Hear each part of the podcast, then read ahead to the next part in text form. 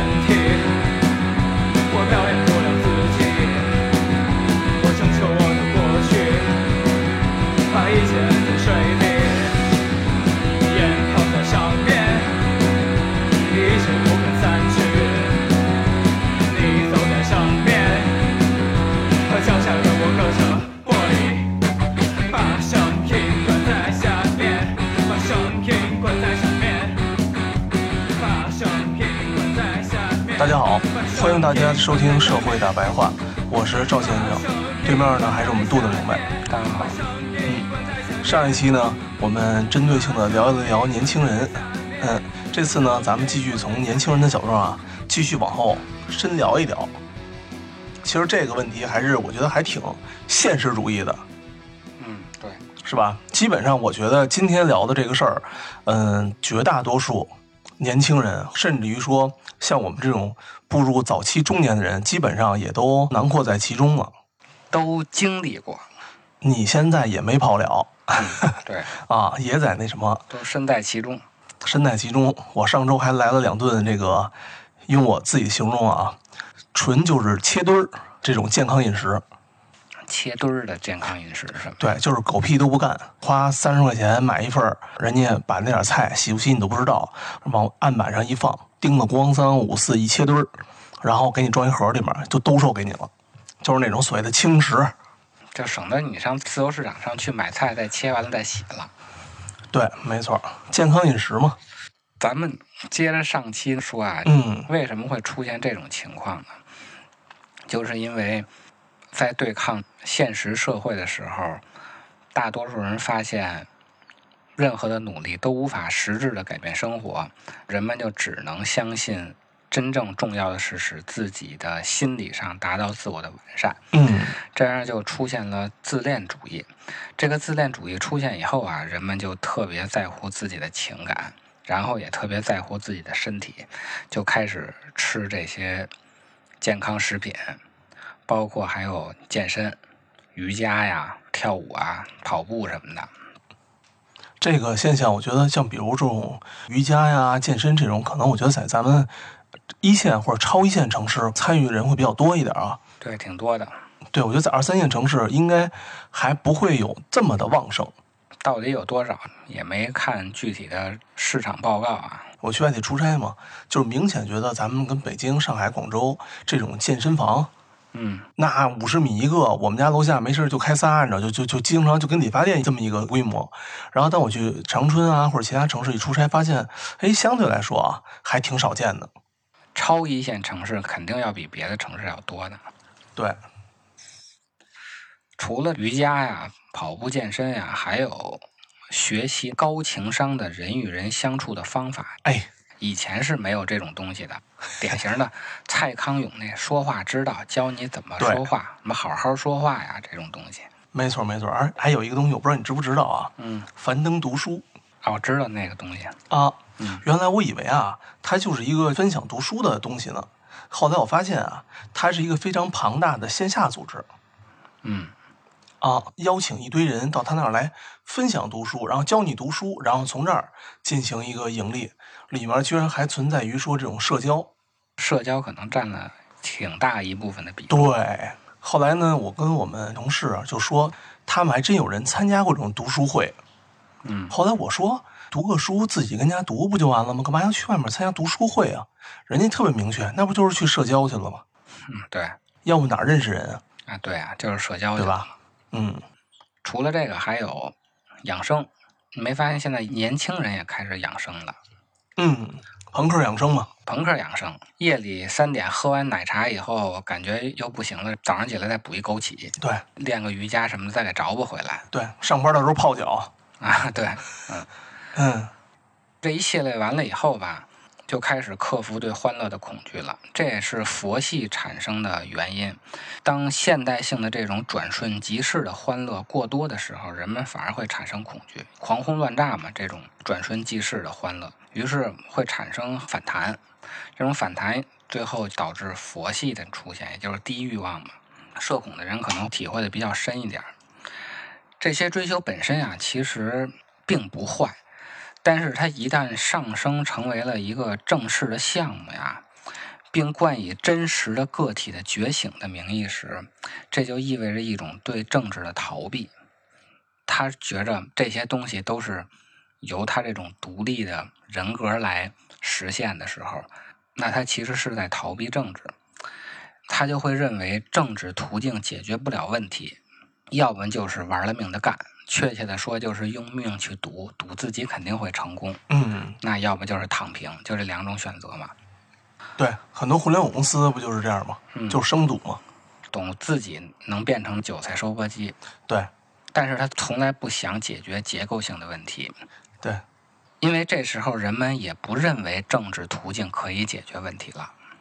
人们呈现出一种集体的自恋主义，因为既然这个社会已经是穷途末路了，那么明智的选择就是为眼前生存，着眼于自己的个人的表现，欣赏自己的腐败，包括像一些 S.M 的、嗯 LGBT 的各种各样的怪癖啊，现在都有各种各样的小团体嘛，表现出一种亚文化，这其实就是欣赏自己的腐败，最后就培养出一种超验的自我中心。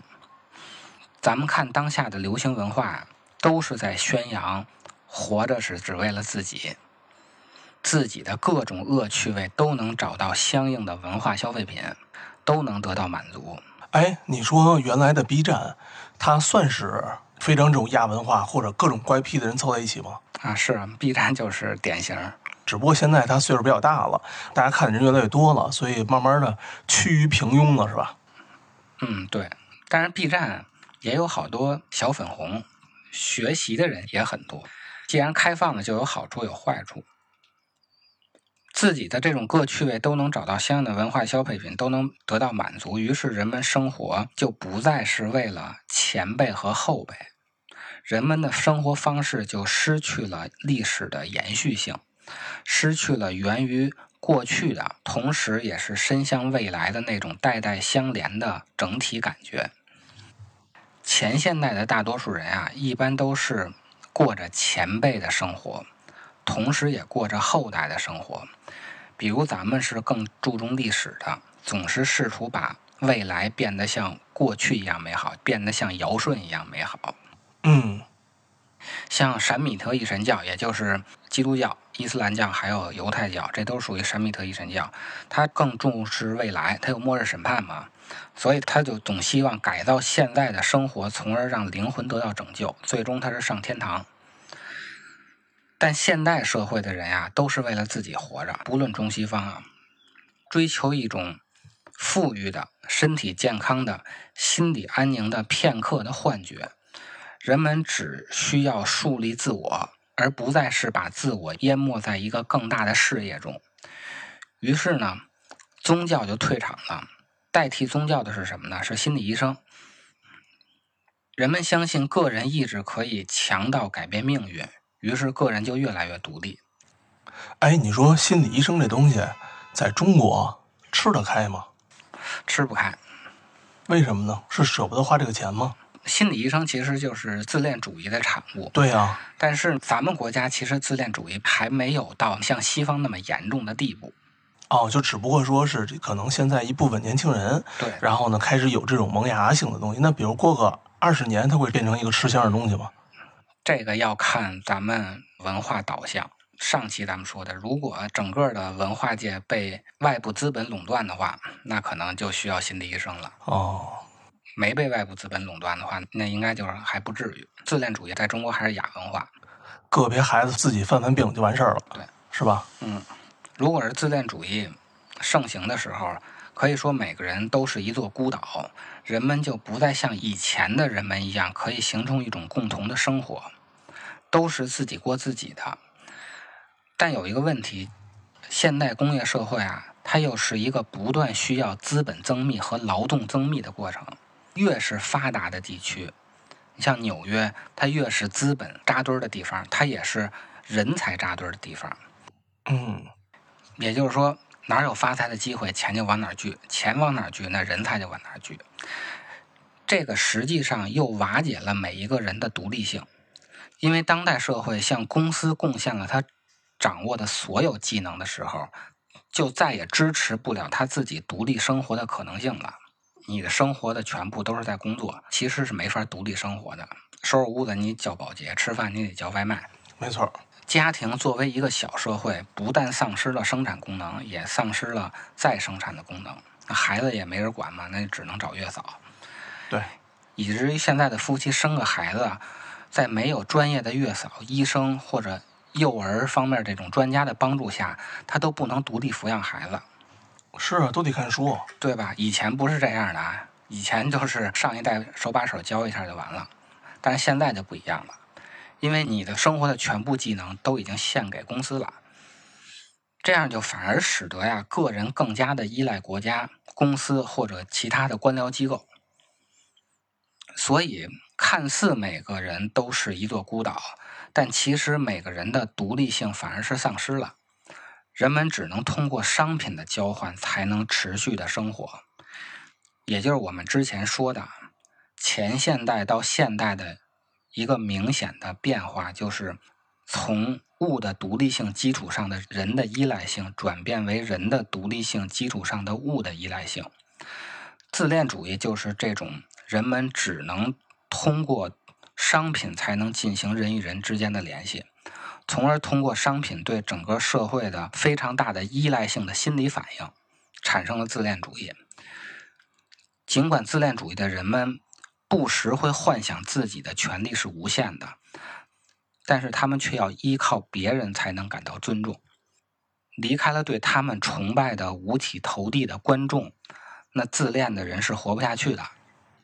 嗯，还真是，你这话特别那什么，没观众。那天啊，嗯我在跟人说那个广场舞这问题，你知道吧？嗯我们一邻居大姐，然后呢，就是有一些场地嘛，现在有会有点少。我突然间看见场地，哎，我说这地儿，然后能跳啊，但是吧，人家很多人是什么呀？就是没有观众，没观众人反而不去跳，哪儿热闹哪儿扎堆儿，那没人围观。对，没有人围观。然后呢，说你找一清静地儿，去一大广场，就你自己跳，好不好啊？不好嗯嗯，啊，这也就是朋友圈火爆的原因。嗯，人均自恋主义的话，每个人都想有观众去崇拜他，那发朋友圈嘛，点赞越多，自己越高兴嘛。对，嗯相反啊，这种自由带来了人们的不安全感。只有当他看到自己的辉煌的自我形象反映在观众的全神贯注的眼神里时，才能克服这种不安全感。对这些自恋主义的人来说呀，世界其实是一面镜子。但是真正的个人主义那些精英大佬们啊，不把世界当成一面镜子，他们是把世界看作一片可以任意蹂躏的荒野。这就是自恋主义和真正个人主义那些精英的区别啊！人家不管世界怎么看他，人就觉得世界任我摆布。上面咱们提到过呀、单位最终是形成了一种父权家长制的人身依附关系。在这个过程中啊，其实本来的父权，包括亲生父亲，还有像老师、嗯长者，这都是父权。它本身的这种父权的神圣地位就被削弱了。而改革开放以后呢，单位的这种组织形式也消失了。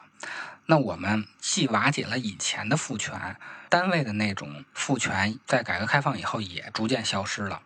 实际上，我们就进入到一个看似表面宽容的社会，各个领域的权威性禁律都在逐渐放宽，就是管的越来越少了。改革开放前还有耍流氓罪，现在也没有了。哦，原来出去开个房，不是还要那个结婚证呢吗？现在没错没错哪要啊。对，各个领域啊，咱就举一个大家最容易理解的，各个领域的禁律都在逐渐放宽，但也正是因此，人们心中那种有一个传统价值的社会行为规范形成的个人理想也从中解放出来了。这时候，人们的心理就变成了儿童时那种分不出主体客体，也就是无法把我和世界分开的那种原始心理，因为它没有了统一的价值的那种社会行为规范了。这也就是郑爽那样的人出现的原因。郑爽、他分不出主客体，嗯他不知道什么是他的和是什么是他身体之外的东西。这个心理建设其实应该是在两三岁时候完成的。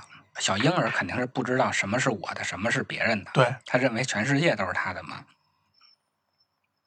但是啊，人们走出前现代的时候啊，所打的口号就是思想解放，就是从这种有统一价值的社会行为规范中解放出来。所以现在就有一个矛盾点，这个社会实际上已经形成了新的社会交往原则，但是由于我们一直强调人的解放，像咱们经常说的摆脱封建压迫，所以人们又拒绝把这种新的原则制定出一套道德行为规范。你一旦制定出来的时候，像咱们中国就说你这是道德绑架，像西方就会说你是政治不正确，其实都是一个意思。他不想让这种新的社会交往原则变成一套道德的行为规范，这就使得人们表面上是和气的、驯服的和合群的，但内心的愤怒找不到合法的发泄途径。在这样一个环境里，人们要想保持心理平衡，就一条出路，只能靠自己有一个强大的内心，同时也只能专注于自我。这也就是咱们之前说过的啊。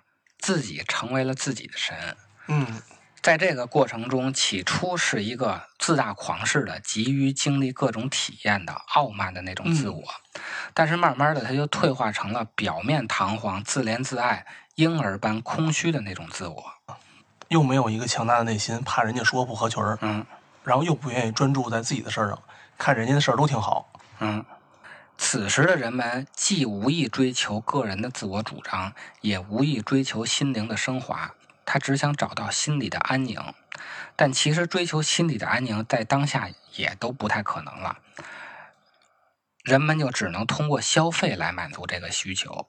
于是，像什么心理医生，这是最常见的，还有现在比较火的短期出家。哦，还有这种东西呢？我不知道哪个庙啊，反正现在接这种业务，两三个月出个家，佛教也有，道教也有。你愿意辟谷去，你就去道教的；你愿意出家念经，你就去佛教的，两三个月。然后还有比较常见的就是西藏自驾游，香格里拉搞个破鞋去，都是一个路子啊。通过消费来满足这种心理的安宁，这些行为实际上就充当了原本应该由宗教来完成的事情。然而，这种心理治疗是代替不了宗教的，因为现代性最大的一个特点就是没有任何前途，所以他对当下需求之外的任何东西都给不出相应的答案。这种所谓的心灵的拯救啊，它是无法鼓励人们的需求和兴趣服从于他人的需求和兴趣的，或者是服从于超出自己利益的事业和传统的。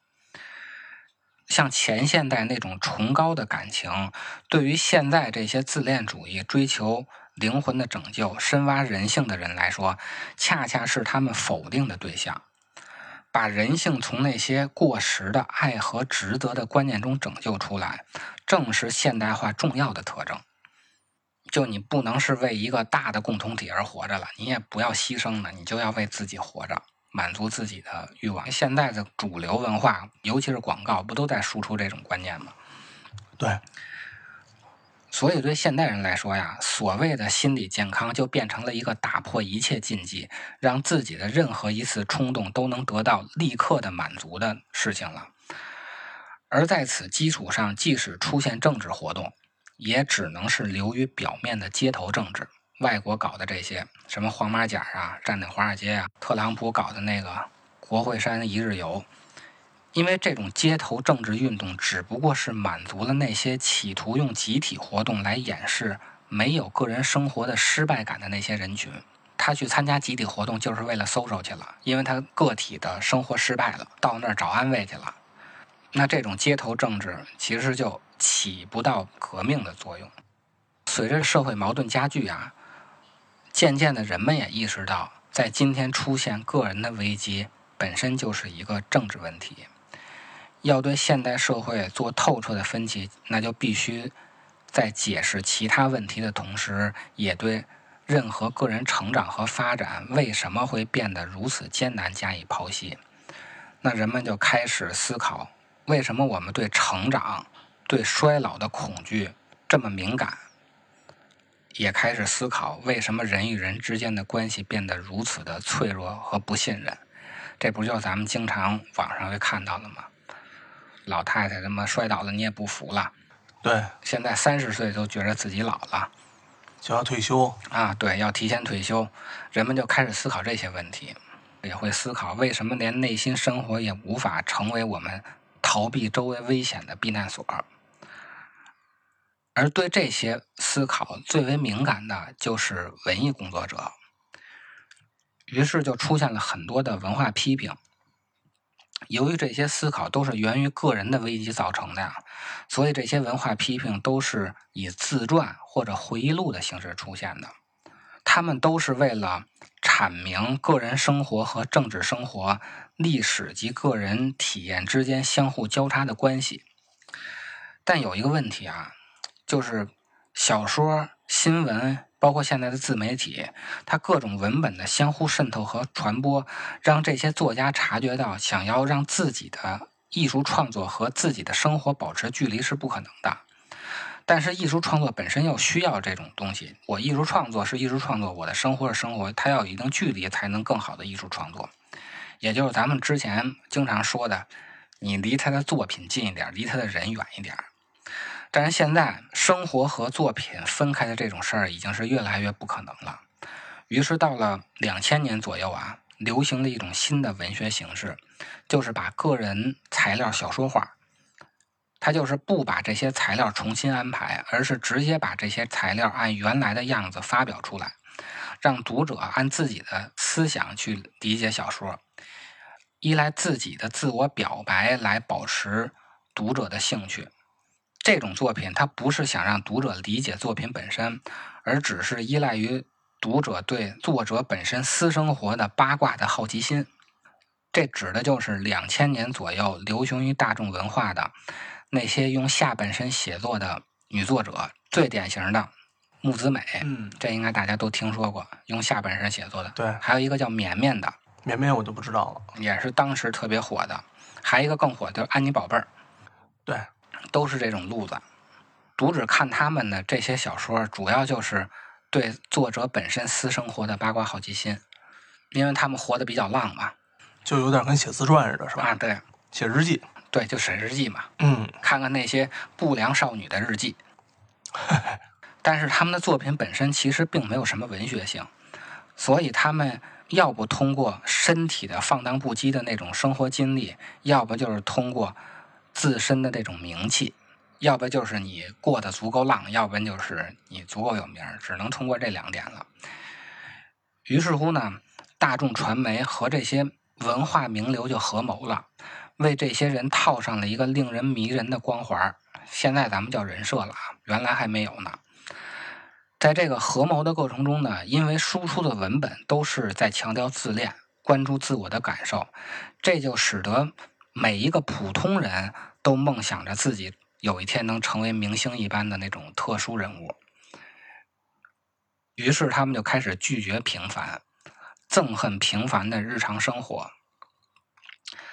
而现代社会的商品呢，以及舒适的生活，又恰好满足了这种对平凡的拒绝与恐惧。于是人们对冲动的满足就感觉是理所应当的，他没有丝毫的内疚，对这种无边无际的欲望也没有丝毫的掩饰。这个深层的哲学，咱们之前我忘了哪期说过啊。深层的原因就是人的神话，它自私虽然是有限的，但是人的理性是无限的。当咱们把人的自私理性化的时候，那自私就变成了无限的欲望。但正是大众文化中的这种自恋主义情绪的输出，使人们真正面对失败的时候变得非常的脆弱。你躺平还算好的啊，躺平还算是能自我调节的。对你像日本的动不动就自杀了，就是因为他这种输出文化以后，让每个人都拒绝平凡。人均 KOL 现在不是吗？现在中国不也是这样吗？对对啊，人人都想当网红，孩子一说你想当什么职业，直接就是网红就是个职业了。其实这个就是拒绝平凡、憎恨平凡生活的表现。嗯，现在的商品啊，也能支持你拒绝平凡。想跟别人不一样，你想当个网红，直接淘宝上买一套东西，网红直播套件什么的。嗯，对，或者你想跟人穿的不一样，现在什么嘎达琉璃球的衣服没有啊，都能满足你。这就使得人们都以为自己是能成为明星，然后面对失败的时候就会变得非常脆弱了。他心理预期太高了。但是呢，自恋主义啊，并不是人们用来逃避残酷世界真正的避风港。私人生活本来是应该为人们逃避弱肉强食的这种残酷社会提供一个避难所的。嗯，也就是说啊，我们在外边受了欺负了，受了打击了，回家起码有亲人有朋友。而现在的私人生活却带上了无政府主义的特点，也就是现在的私人生活也变成了一个弱肉强食的这种无政府社会了。其实该批判的恰恰是这个残酷的社会对私人生活的破坏，而不是退回到自我主义中心去。怎么理解这个事儿啊？咱们就再举九九六的问题来说明一下。比如说九点上班，九点下班，礼拜六还上班。嗯，它除了让你多干活以外，多剥削你几个小时以外，其实还有一个更严重的后果，它就是断绝了你的线下社交活动，哎，对，这真是一个特别特别核心的点，这才是嗯核心的啊！这是一个特别核心的。你喝大酒的时间是不是都是在六点到十点左右，到十二点吧？对最 happy 的那段时间。对，所以就没有社交生活了。对，下一次的发财机会，下一次的阶级晋升，往往就是你去他妈脏 K 唱了个歌，或者你喝了顿大酒，对，那都是线下的社交活动促成的所以说这个大城市里剩女多呢，啊、都九九六呢，你说肯定的呀。肯定的吧？拒绝了你的私人生活中的社交活动，也就拒绝了你鲤鱼跃龙门的可能。对，执着于通过九九六内卷到零零七是不可能实现阶级晋升的。而现在失败的人，不但不去扩展自己的私人生活，反而是通过躺平、通过社恐、通过佛系等这种独处的行为来应对，实际上是一个南辕北辙的策略。网上不是有那么一个段子吗？就是原来以为成天的吊儿郎当的嗯跟外面晃的人嗯是叫虚度人生嗯，啊，后来发现原来在办公室里面九九六的对，那才是虚度人生呢。那才是虚度人生。网上不是有这么一个小段子吗？九九六恰恰是既得利益者乐于看到的，因为你不去搜索去。你就不会出现意外的情况了嘛？对，每一个人都是孤岛，那我们就不可能抢他们的饭碗，更不可能联合起来革了这些资本家的命。嗯，你搜索的过程中，指不定搜索出什么新生意，你就给人革命了。对吧？这三期咱们通过社会现实和个人心理这两方面的阐述啊，大概说了一下躺平的原因。那怎么办呢？其实善于总结的听友们就会发现，我们先说的是外部的原因，然后又说了内部的原因。其实这就是儒家思想中的外王和内圣。所以未来的道路要想解决办法，还是要从儒家的义理中去寻找。下期呢，咱们就聊聊儒家的内圣和外王是怎么解决现在的现实问题的。嗯，所以呢，这期呢，我们把问题给抛出来了。下一期呢，看看中国的传统文化里边是怎么把这事儿给办了的。你会不会和我一样，觉得自己最多就是这样？你会不会希望寄托在别人的身上？你会不会和我一样，知道勉强却还在挣扎？你会不会和我一样？被生活覆盖梦想和希望。我们只喜欢小确幸，放弃去改变不公平。我们都空有想象力，你们说的也有道理。我们只喜欢小确幸，放弃去改变不公平。我们都空有想象力，你们说的也有道理。他们说我是没有用的年轻人，只顾着自己，眼中没有其他人。他们说我是没有用的年轻人，不懂得牺牲，只想